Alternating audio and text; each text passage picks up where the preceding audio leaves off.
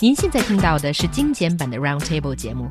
想收听并下载一小时完整节目，可以打开网站 c r i e z f m dot com，点击 Roundtable。Podcast 用户可以搜索“圆桌会议”。Is it possible to live happily in China if totally totally single your entire life? If you asked this question a couple years ago, you are highly likely to get many negative answers. The good news is the world is changing with more people in Chinese cities staying single for longer. So, you know, is China ready to embrace its growing number of bachelors and bachelorettes?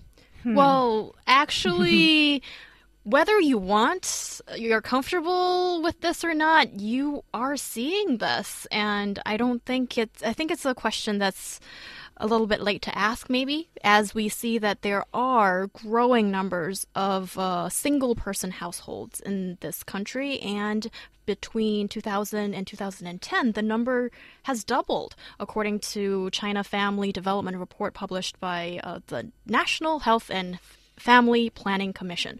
So, no matter you like it or not, we're seeing increasing number of single people in cities and um, and having a good time. And I think that's great. I think that shows that there is more diversity that's accepted in society. Yeah, and uh, according to media estimation, there will be 30 million Chinese bachelors of marriageable age by the year 2020. Uh, bachelors.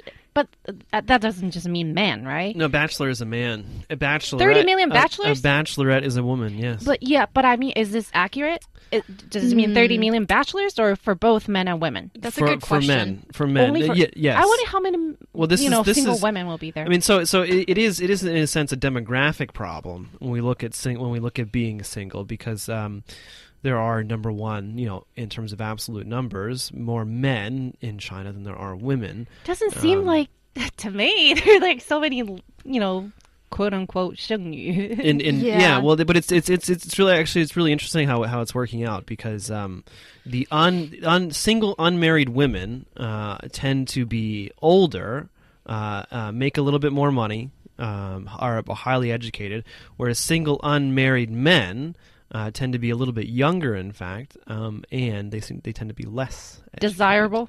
Yeah, yeah, and right, also I think fine. what's getting people's attention often is the women that are not married for some reason. Maybe um, for for the single men who are not married.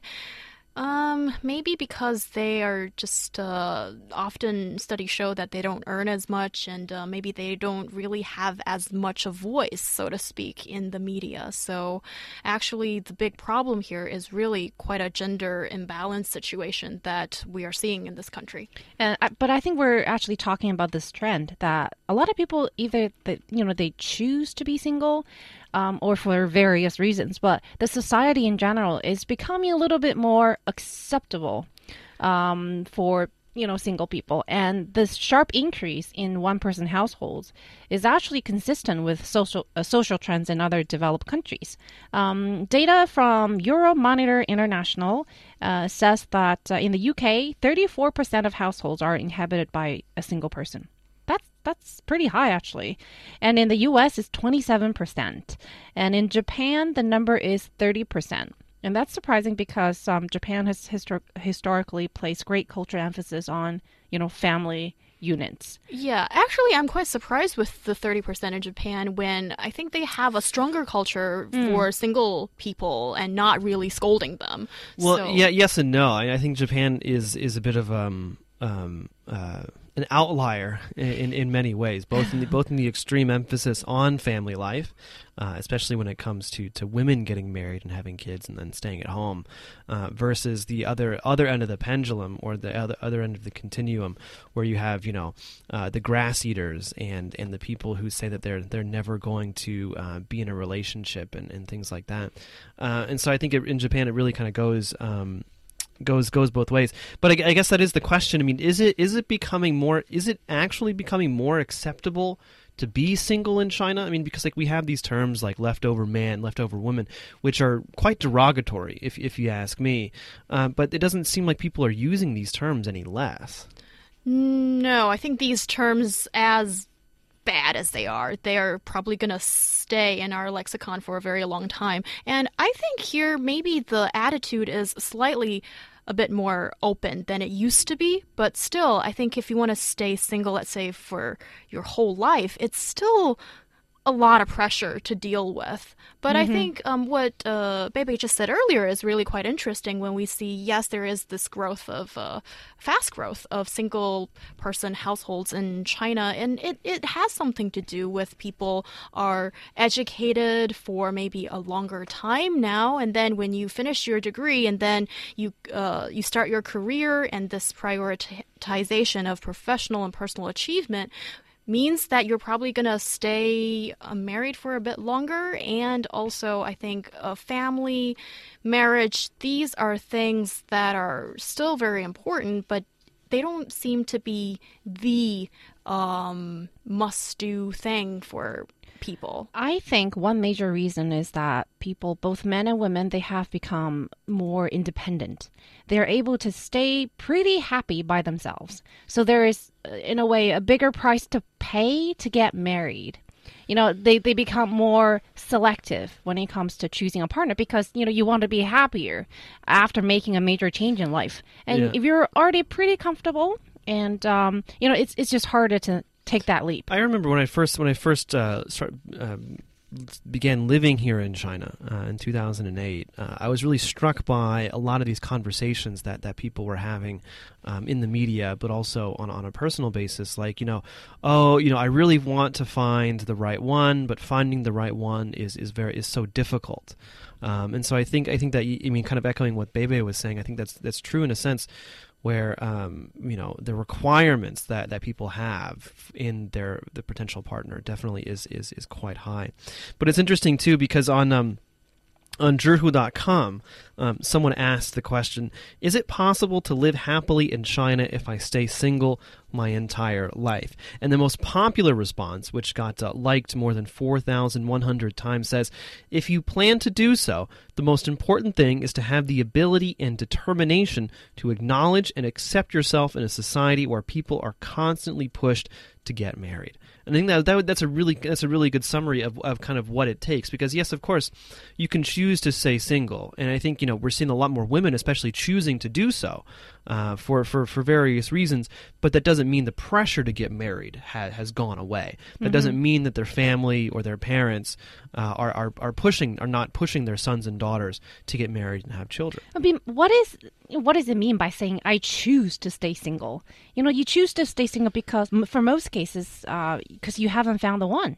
It's not like, oh, you know, if there's the right person shows up, you say that I choose to stay single, go away. You know, it's like Well, they some just people are, haven't some found people don't want to be tied down. I guess. Well, that's one reason. Yeah, uh, but but I think most people probably fall in uh, the category that Bebe just described. That maybe just didn't it just but hasn't bump happened. into the right person. But I think, yeah, it seems like more and more people are just seeing marriage maybe in a slightly different way than previous generations and think that this romantic uh, compatibility or just compatibility in general is more important than, you know, just have to have this big thing done in your life, sort of like ticking a box. And Yeah. then it's like, um, you know, major thing done in life and I can move on to something else. But as to the question, is it possible to live happily in China if you stay single your entire life? I think that's really difficult. it's hard to answer because I can't imagine, you know, what life will be like when I'm old. Maybe I'll be happy by myself. Maybe I won't. I mean, I, I, I can't say yet. Well, it is interesting. I mean, looking looking at longitudinal studies, um, at least in the United States, uh, with married couples, um, so not necessarily single people, but married couples, uh, what does happen is that uh, as as the husband and wife get older, um, the woman's social network expands. Whereas the man's social network ends up contracting, and so what you find um, is number one that women women usually live longer than men, right? Uh, and so what's really interesting, so is that if if if the wife dies before the husband, it's it's usually not very long. I mean, you know, we're talking about general trends here, but it's usually not very long until the the, the husband will will follow her.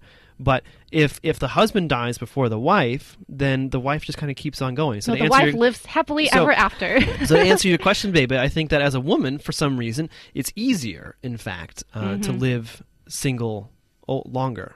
if that makes sense. We- We're more flexible and uh, I, in I many think ways. may, maybe because women usually know how to cook and how to do various things in the house and it's you don't really have the dire need to find a partner to take care of a lot of the mundane stuff when I, I say this out of my own you know observation of older people when sometimes unfortunately the older lady passes away first and then the older man just the old man i mean starves to death. no, no, and, and just you know gets another partner because there are Oh. some real Uh, reasons there is that too, That you know, in, in order to stay alive, he has to find someone to take care of. What a certain- bleak picture you're painting. well, as on the other Sorry, hand, guys. if the uh, like if the old husband dies, um, the women actually would have less to do and more time for fun. Yeah, so happily ever after for no, her. this is maybe not. There the you truth. go. Joking and, apart. And, and we wonder Joke. we wonder why so why so many women are choosing um, not to get married.